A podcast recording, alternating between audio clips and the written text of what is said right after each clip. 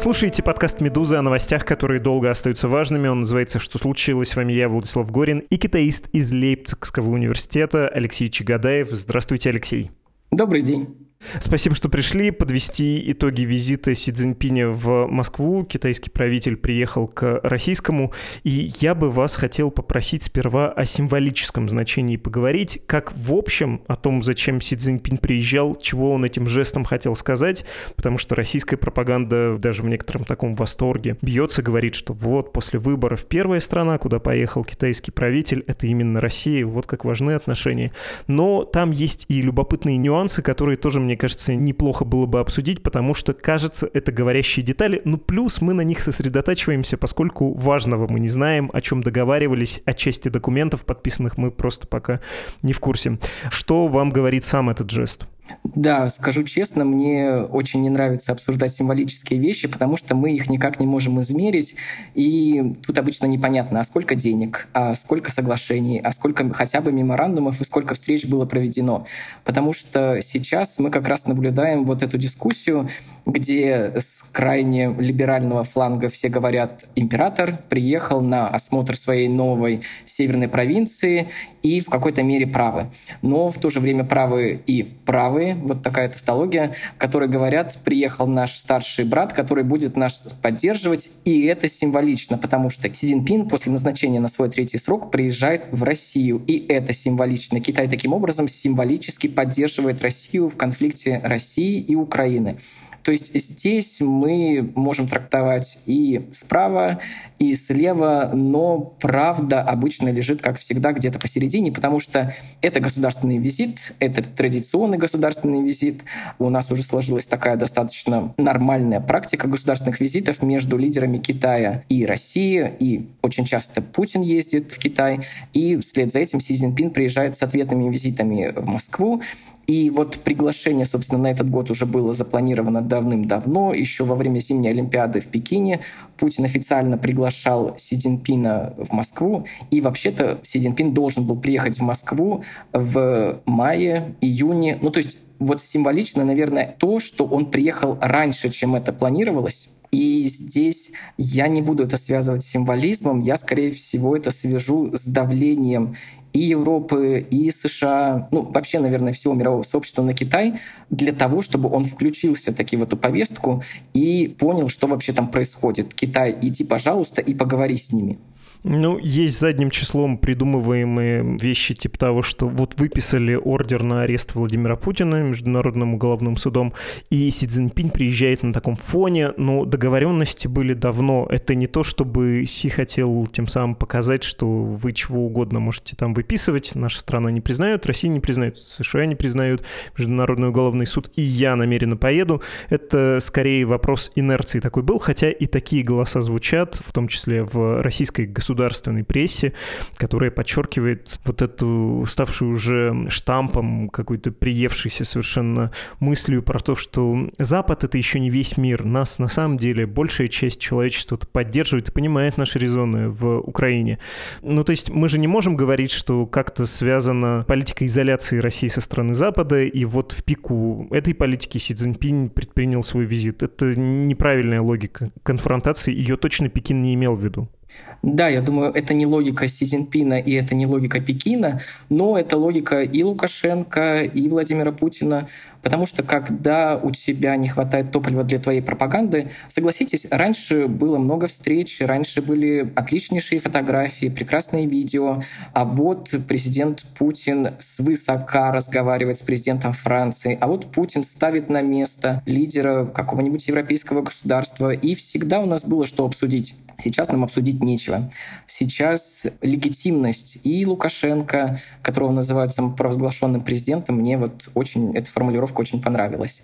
И Путина в том числе, она оказалась под вопросом.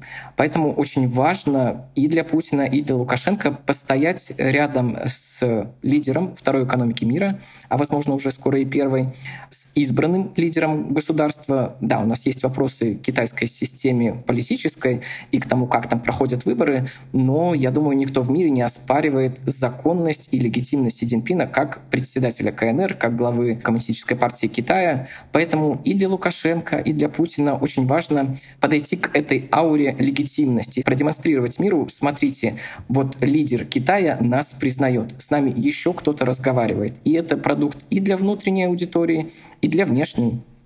Я рискну попросить вас еще немножко времени уделить символическому. Совсем небольшая деталь.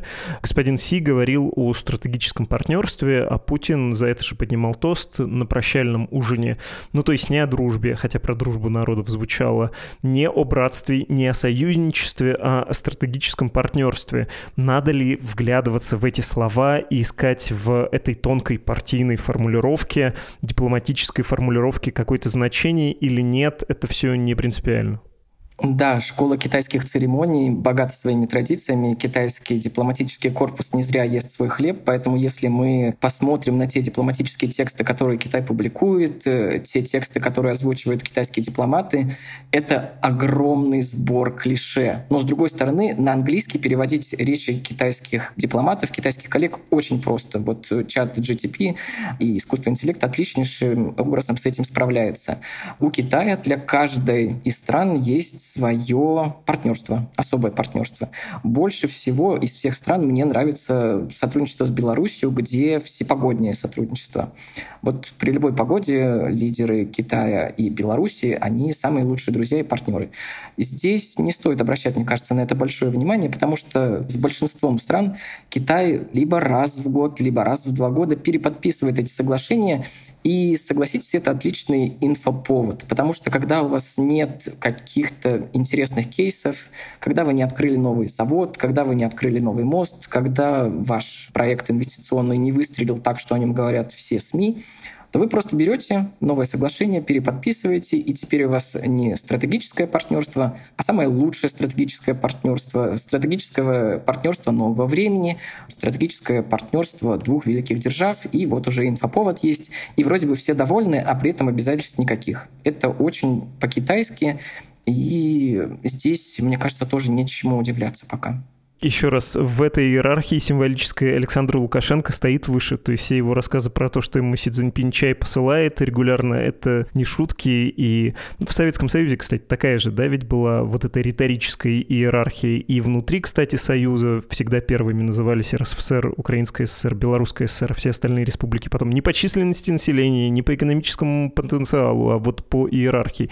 И также внешнеполитические партнеры тоже назывались там какие-нибудь братский народ, дружественный и так далее. Это тоже была такая система. Но вот всерьез можно говорить о том, что Лукашенко имеет э, большее влияние, больше возможностей в отношении с Китаем, чем Москва, или нет, они одинаково далеки, это вопрос символизма именно?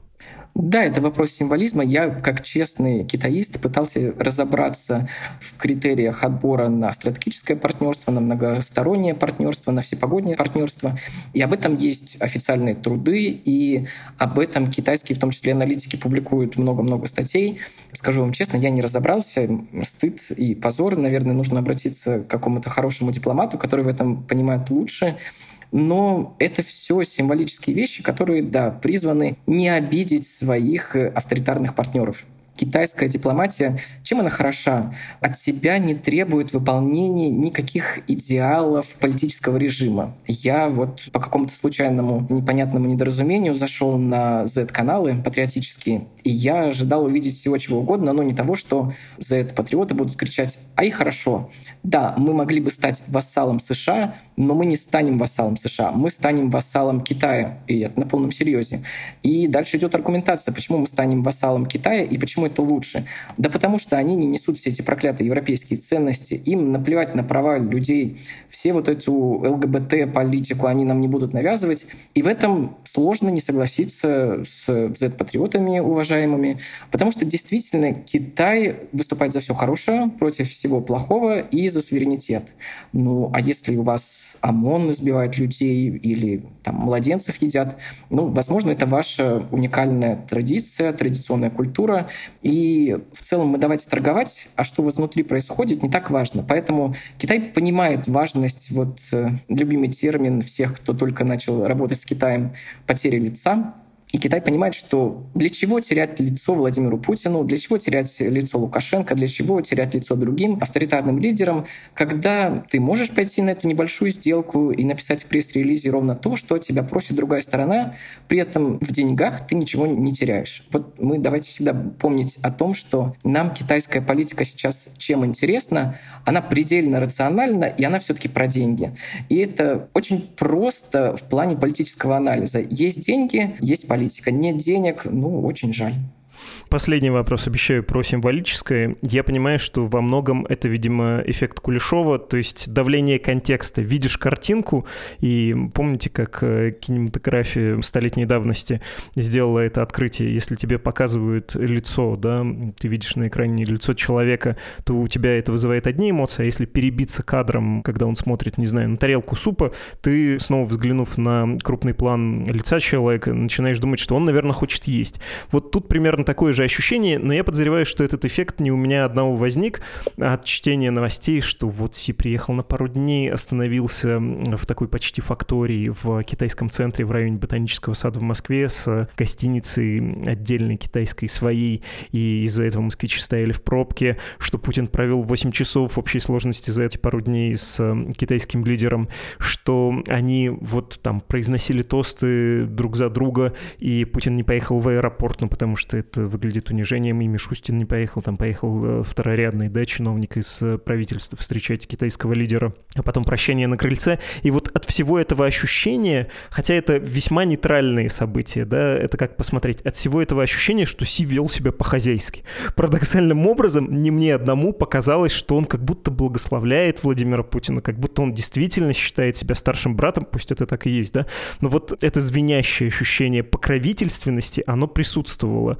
У вас было такое же ощущение, и был ли этот эффект преднамеренным? Старались ли китайские товарищи произвести такое впечатление?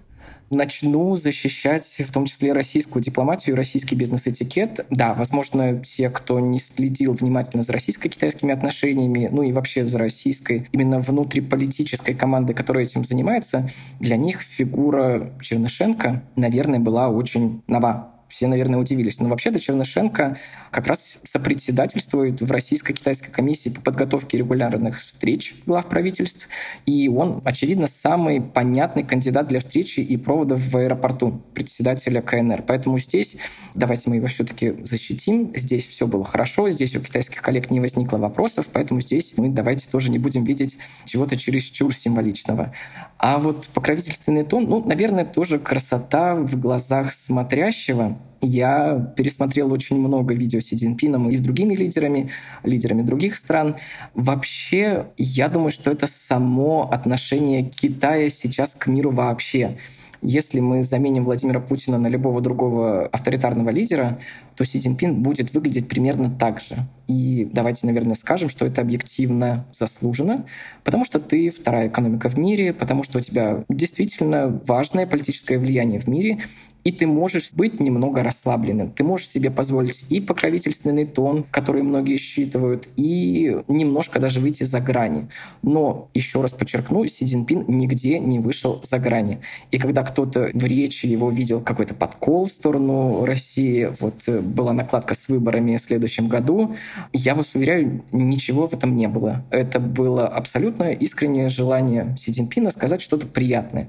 Потому что здесь мы опять выходим в сторону китайских церемоний. Те, кто учил китайский язык, знают, что когда ты говоришь китайцу «нихао», то китайец расплывается в улыбке и говорит, что ты вообще, наверное, самый лучший китаист в мире, потому что у тебя такой хороший китайский. Ну и как вот здесь не похвалить своего российского counterparts, когда представился случай? Ему показался комплимент, мне кажется, вполне логичным. Мы вчера в эпизоде говорили про это, это стало уже политическим мемом. Это не так, но действительно выглядело, как будто Си объявил выборы 2024 года в России и анонсировал, что Владимир Путин будет в них участвовать. А по внутренним российским традициям интрига должна сохраняться до последнего. Пойдет Путин, не пойдет на выборы, может, преемник. Ну, до этого как-то один раз только Дмитрий Анатольевич объявлялся, а все остальное время как-то Путин сам справлялся с этой задачей. Хорошо, давайте по существу существу поговорим, что могли Путин и Си обсуждать. Я понимаю всю порочность этого вопроса, но, может быть, надо идти от интересов и от стратегий. Понятно, что бесполезно заниматься литературщиной. Наверное, они могли поговорить там про войну. Путин снова изложил э, свое видение, Си покивал, вежливо выразил озабоченность тем, что война — это все равно нехорошо, нужно как-то приходить к миру.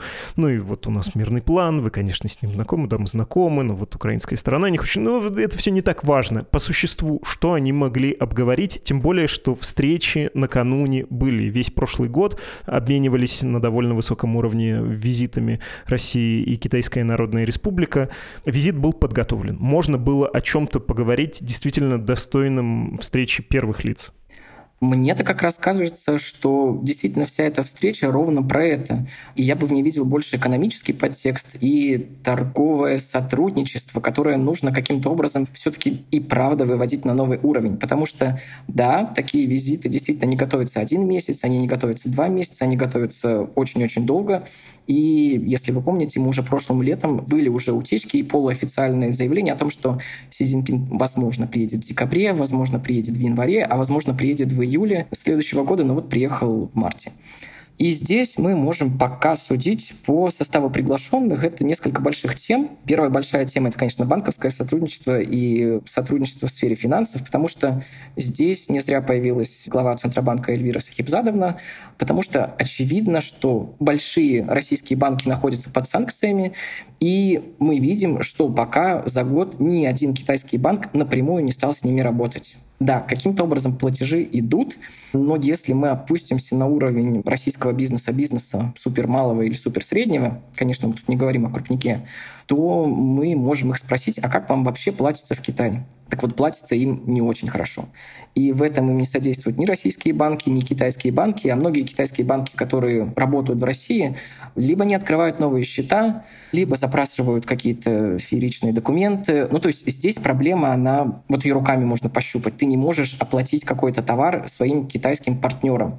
Многие российские банки, которые еще не под санкциями, да и которые уже под санкциями, так или иначе подключаются к аналогу SWIFT в Китае SIPS, но это немножко такая странная система. Она китайская, она трансграничная, она действительно межбанковская платежная система, но она не про передачу сообщений. SWIFT — это все-таки больше про передачу сообщений и про весь мир.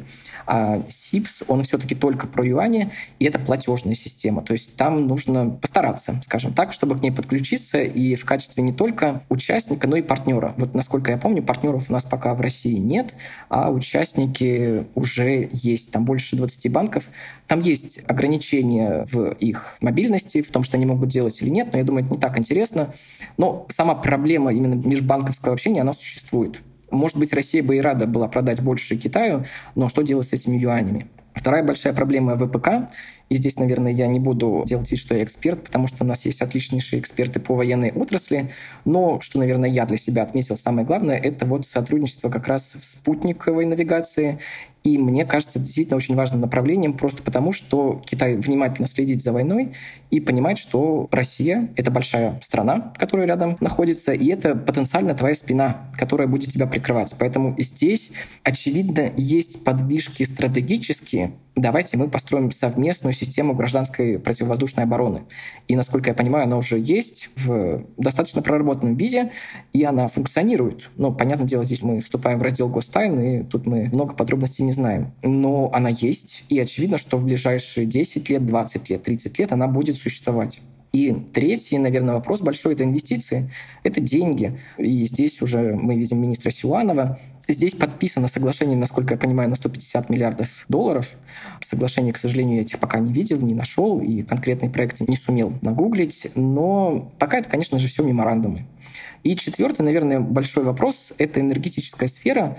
И вот здесь все гораздо проще, потому что вот этой сферой Си Цзиньпин и Путин, как мне кажется, управляют самостоятельно. Здесь, конечно, мнение главных российских игроков очень важно, и в том числе китайских игроков, но это та сфера, где два лидера предпочитают договариваться самостоятельно, пожимать друг другу руки и работать самостоятельно. То есть вот «Сила Сибири-2», которая была анонсирована, это все-таки заявление Путина, а все остальные пока не выглядят участниками-участниками. Небольшое уточнение про экономические соглашения. Цифра, которая была названа по итогам встречи с Мишустиным, Си Цзиньпинь и с ним встречался, с председателем правительства Российской Федерации. Доведем товарооборот до 200 миллиардов в год, на 25% примерно по отношению к нынешнему увеличим. И я когда это прочитал, я подумал, что, ну, конечно, доведете. Ну, потому что импортировать Российской Федерации больше неоткуда. И нефть продавать, ну, есть всякие схемы, но в общем, понятно, что азиатский рынок и в первую очередь китайский будет основным.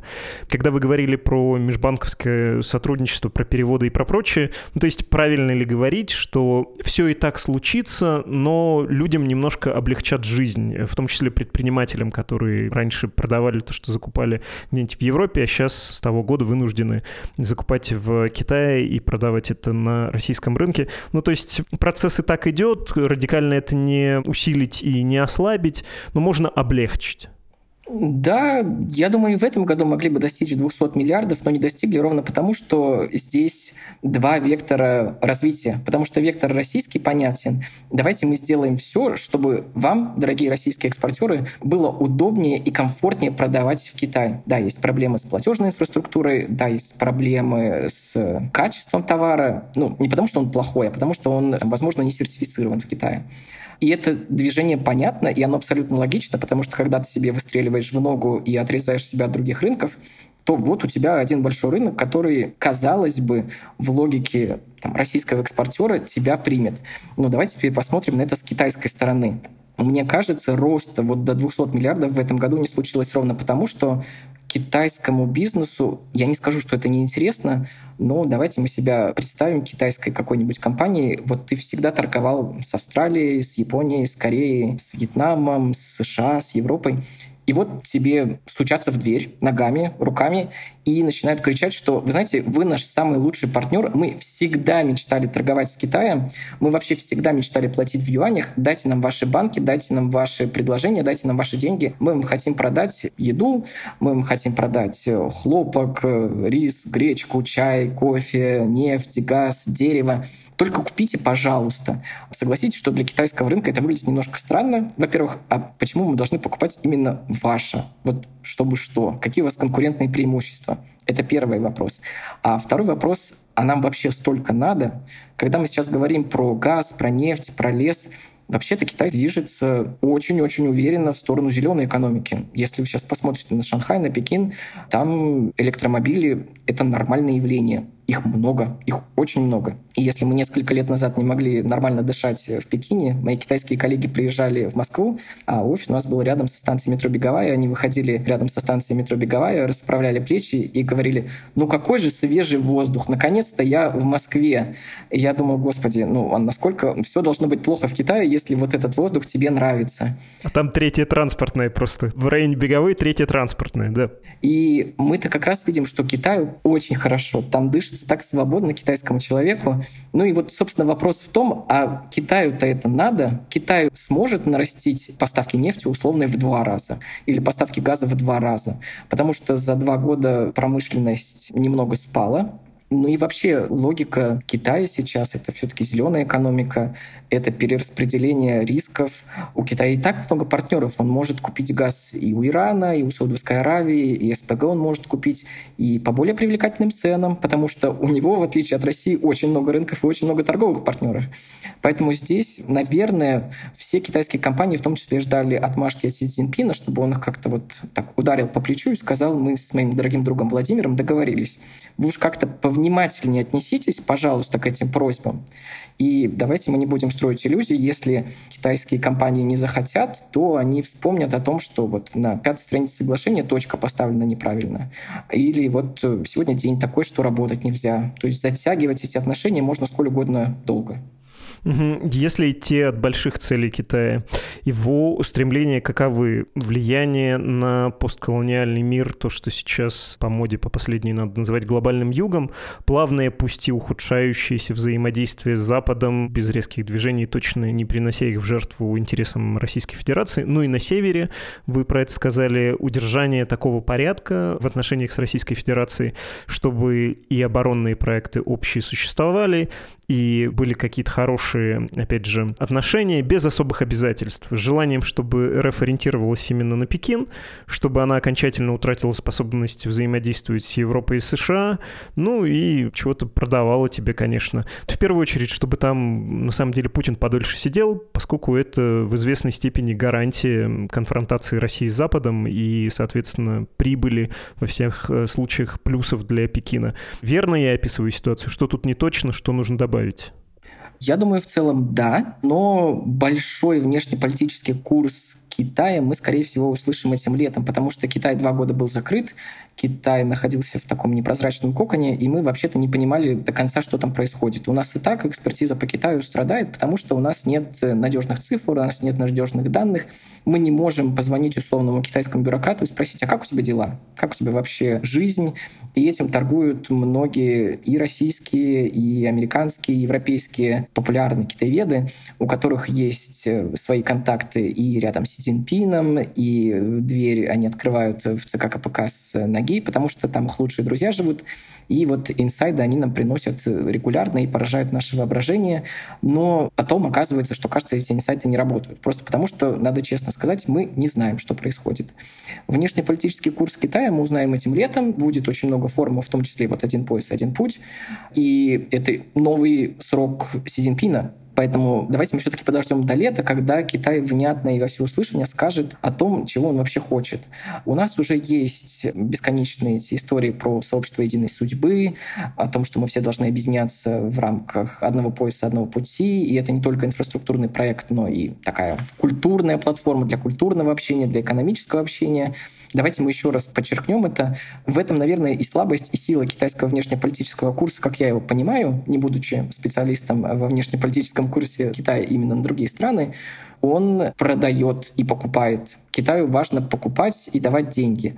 За этим нет никакой большой идеи. В этом, наверное, вся проблема. Потому что когда к тебе приходит какая-то условная американская цивилизация, европейская цивилизация, они говорят, а давайте мы еще права человека будем поддерживать. Давайте будет как-то вот у вас с ЛГБТ все получше. А Китай говорит, нет, давайте торговать, но каждый заниматься своими делами.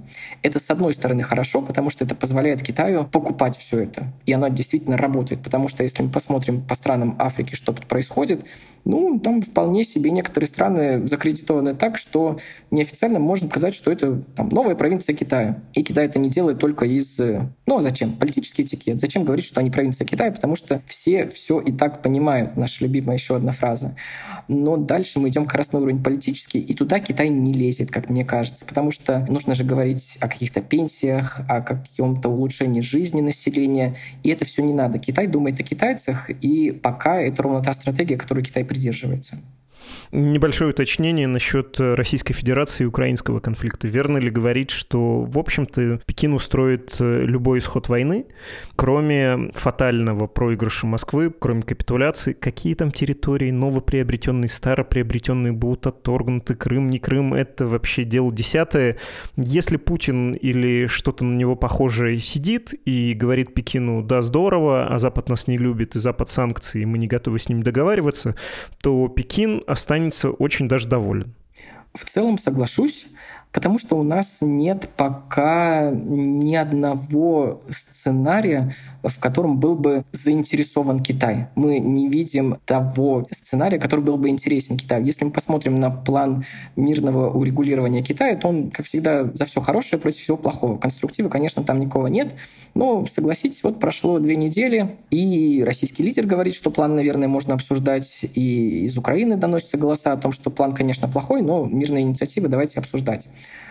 Дело не в том, что это выгодно Китаю или невыгодно Китаю. Для Китая это вот провинция Гуандун напала на провинцию Фудзянь примерно. Ну вот так, по населению, если сравним, совсем грубо-грубо. Ну то есть это вот какие-то их европейские разборки, которые нас Китая не касаются, и мы вообще-то в них лезть и не хотим. Но вот люди нас, конечно, к сожалению, принуждают, чтобы мы сходили, посмотрели, что там происходит. Я думаю, да. Китаю не нужна демократичная Россия, Китаю не нужна православная тоталитарная Россия, Китаю не нужна свободная Россия, никакая Россия Китаю не нужна. Китаю нужно, чтобы ровно было все так, как оно есть. Да, может быть, чуть получше, да, может быть, чуть похуже, Но пока текущий политический режим как-то очень благостно к тебе настроен, помогает тебе получать нефть, газ и другие ресурсы, пока он не является прозападным и про США, такой режим вполне себе уместен для Китая. Из критических сценариев мы знаем, что когда Китай чувствует неминуемое падение и огромные репутационные риски, ну вот давайте опять представим, что ядерная бомба неизбежна. Я думаю, что за секунду Китай все-таки отскочит и скажет, ну, действительно, какой-то перебор. Вот такого мы не ожидали.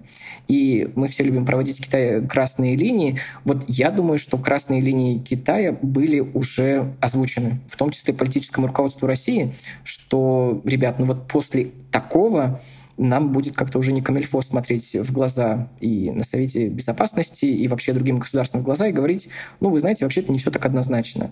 Я думаю, что да, есть какой-то красный флаг, после которого Китай скажет, это уже перебор, но и в этом случае продолжит торговлю.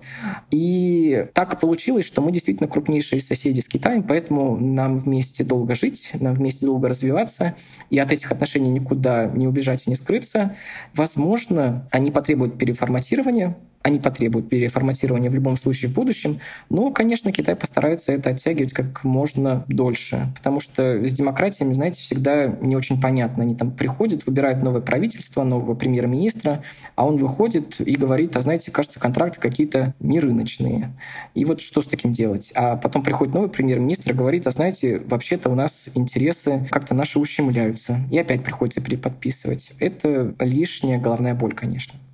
Если говорить про большие цели Владимира Путина в этом диалоге, он какие цели преследует? Достиг ли он их, и можно ли говорить, что его в какой-то момент, например, после войны, неизбежно начнет беспокоить положение зависимости от КНР, утрата маневра, потому что одно дело, если ты можешь продавать углеводороды и в Европу, и в Китай – а другое дело, если у тебя один приобретатель, ты теряешь рынки, например, на Западе, и так-то не было особенно выгодно, да, судя по всему, хотя мы там очень плохо представляем параметры газовой, например, сделки с Китаем. Но, тем не менее, ты теряешь возможность выбирать. Это скверно. Это понимает любой автократ, правитель на уровне инстинктов. Ну, то есть здорово жить в ситуации соглашения. Мы дружим с КНР в обмен на военные технологии, какие в России остались, оборонные проекты, доступ к рынкам нашим, недорогие ресурсы ресурсы туда, и нас за это поддерживают. Меня лично, как автократа, за это поддерживают. Это славно. Никаких обязательств, требований, ничего. Но можно ли считать это угрозой? Или, на ваш взгляд, Владимир Путин, на его век хватит, его это не беспокоит? И так хорошо. Ну да, мы здесь всегда делаем ошибку о том, что хорошо для России, а что хорошо для текущего политического режима. Что хорошо для России? Наверное, для России действительно хороша открытая экономика, сотрудничество со многими странами, работа в международном поле, утверждение собственной мягкой силы, распространение русского языка. Наверное, это действительно хорошо, и это нормально. Это нормальный внешнеполитический курс, которого может придерживаться любая другая страна. Если мы говорим о политическом режиме, то, конечно, его рациональность заключается не в том, чтобы все россияне были счастливы, улыбались, и у каждого россиянина была виза в какую-нибудь очень теплую страну, где у них был бы большой-большой особняк. Логика политического режима, и здесь нам политические ноги говорят, в выживании все. Это очень просто и понятно, поэтому если наш текущий политический режим думает, что на его век хватит, то мы, скорее всего, и будем развиваться в этом формате. И пока кажется, что на его век действительно хватит потому что зависимость может нарастать очень долго.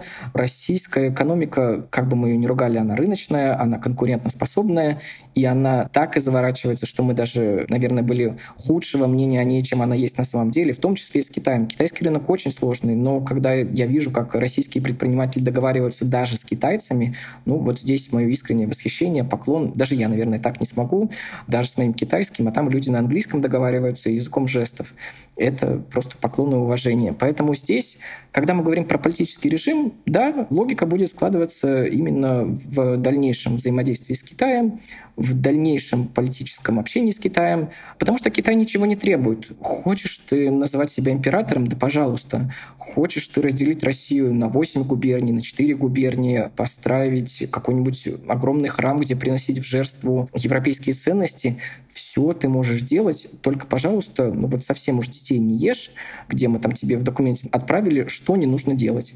И ну, постарайся нас поддерживать на международной арене. Когда мы будем голосовать в Совбезе ООН, ты тоже нам помоги. Поэтому здесь, мне кажется, опять же, никаких открытий, к сожалению. Хорошо, напоследок я хотел бы привести яркую цитату. Возможно, спикер не самый авторитетный по нынешним временам, но слишком уж хорошо сказано. Я считаю, что образуется ось Россия-Китай, которой примкнут Иран и КНДР. Взгляните на карту, взгляните на географию. Это сказал бывший помощник э, президента, бывшего президента США Дональда Трампа по нацбезопасности Джон Болтон. Несколько лет назад что-то подобное говорил нынешний глава Госдепа Энтони Блинкин. Не про ось, но про то, что что угроза исходит вот от этих стран, и можно пальцы загибать. Еще раз, э, КНДР, КНР, РФ и Иран. Надо ли, как советует Болтон, смотреть на карту, видеть там ось, автократический интернационал, новый лагерь, конкурирующий с Западом за влияние в мире, вот это все или, ну, не надо угорать?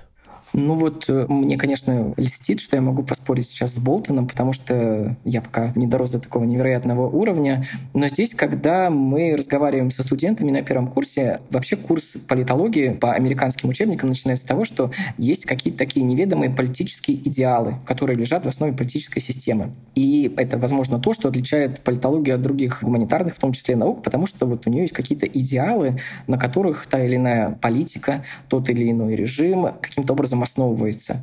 И здесь, мне кажется, вообще главная проблема оси Ирана, России, Китая и КНДР заключается в том, что это четыре максимально разных режима. Да, когда мы берем типологию режима, мы можем сказать, это автократия. Конец истории. Где-то она посттоталитарная, где-то она теократическая, где-то, как в КНДР, мы уже и не понимаем, какая она, потому что уже вроде бы и религия складывается такая чучхе. Ну, а вроде бы еще он, конечно, сын неба, но вроде бы еще не до конца сын.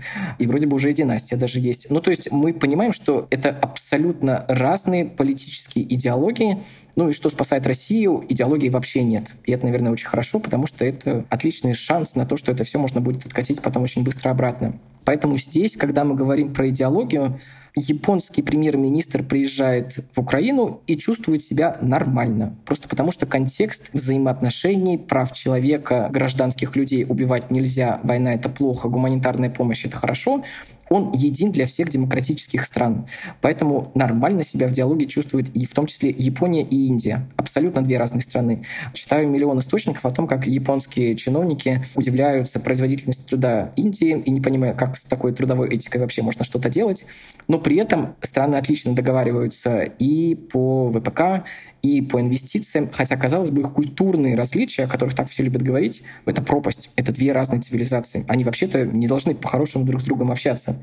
Но это две демократии, и неважно, какой там премьер-министр в Японии, и неважно, кто премьер-министр в Индии, хотя там тоже есть такие уже немножко авторитарные замашки, и неважно, кто премьер-министр в любой другой европейской стране, и кто президент Украины, все они могут договориться, потому что они все понимают, что происходит, у них у всех есть гадкий парламент, который следит за их каждым их шагом, у них у всех есть гадкая оппозиция, которая так и ждет момента их покритиковать, и у них есть гражданское общество, которое так или иначе влияет на них. Японцы не хотели уходить из России, все у них хорошо было в России, но каждое утро японская передовица печатала возмущенные окрики японским компаниям, которые поддерживают преступный режим. Что это вы вкладываете до сих пор в Россию? Ай-яй-яй. И пришлось уходить, пришлось перепродавать. И, кстати, японские компании до сих пор многие остались. Вот сила инерции. Вы вели к тому, что также не получится договариваться вот этой оси, в кавычках напишем. Я правильно понял? И это самый маленький вопрос, на который можно тут обратить внимание. Когда мы уходим на уровень платежных систем, когда мы выходим на уровень структуры правительства, мы выходим на уровень в том числе религиозного общения, в том числе судебной власти, законодательной власти, исполнительной власти, мы видим, что нет точек пересечения. Есть точки пересечения у их лидеров, которые понимают друг друга с полуслова, потому что у них все понятно. Вот тут враг, вот тут не враг. А когда мы выходим на уровень условного российского бизнеса и говорим о российском бизнесе бизнесмену, иди поговори с иранцем. Это очень тяжело. Это люди, которые жили в другой бизнес-культуре. Себе сложно с ним наладить общение даже на английском. Не потому, что он плохой, хороший живет при авторитарном режиме. Он просто был в очень долгой изоляции от мира. Он не знает, как ведут бизнес французы, монголы, вьетнамцы. И для русского человека еще год назад построить бизнес с вьетнамцем, с монголом, с французом, с человеком из Дании было намного проще, чем человеком из Ирана, просто потому что они смотрели одни и те же ТВ-шоу, они говорили на одном и том же английском языке и понимали свой интерес. Когда мы выходим в условный Иран, мы понимаем, что там есть целый дивный новый мир, о котором мы не знаем примерно вообще ничего. Как с ними торговать, в какой валюте рассчитываться, есть ли у них откаты, какую у них комиссию берет банк, как вообще перевести деньги в Иран, как проходит процесс приемки товара, какие документы подписывать. Это все очень и очень тяжело. Поэтому здесь говорить о какой-то полноценной оси, я думаю, пока преждевременно. Спасибо большое за этот разговор. Вам большое спасибо. Это был китаист из Лейпцигского университета Алексей Чагадаев, и сейчас будем прощаться.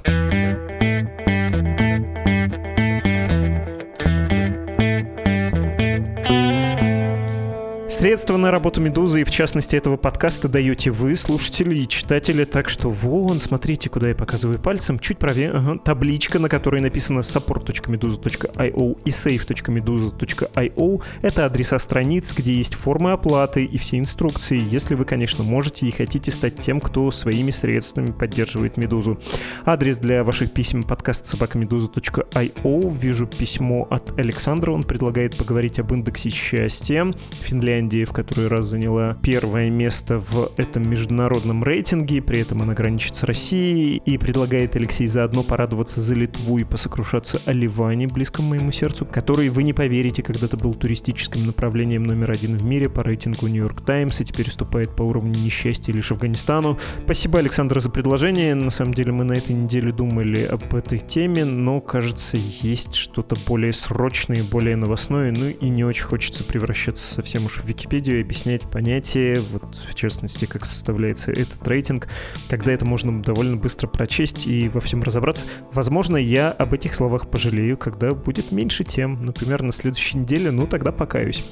Как всегда, напоминаю, вы слушали «Что случилось?» подкаст о новостях, которые долго остаются важными. И давайте прощаться. До новой встречи. Пока.